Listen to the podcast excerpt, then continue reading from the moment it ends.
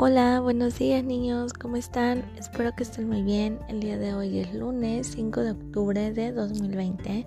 Comenzamos con la materia de español y el tema es oraciones imperativas.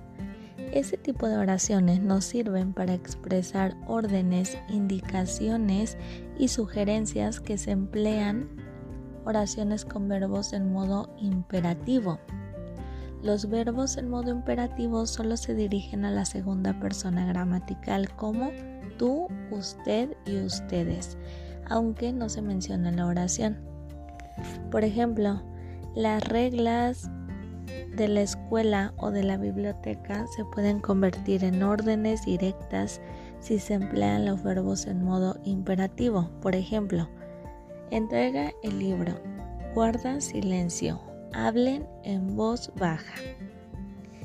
Esas son las oraciones imperativas. Ahora que ya comprendiste el tema, en tu cuadernillo vas a escribir cinco oraciones que expresen órdenes, indicaciones o sugerencias. Cualquier duda que tengas, recuerda que me puedes decir y yo con mucho gusto te ayudo. Que tengas un bonito día, te mando un fuerte abrazo, cuídate mucho y nos vemos la próxima clase. Adiós.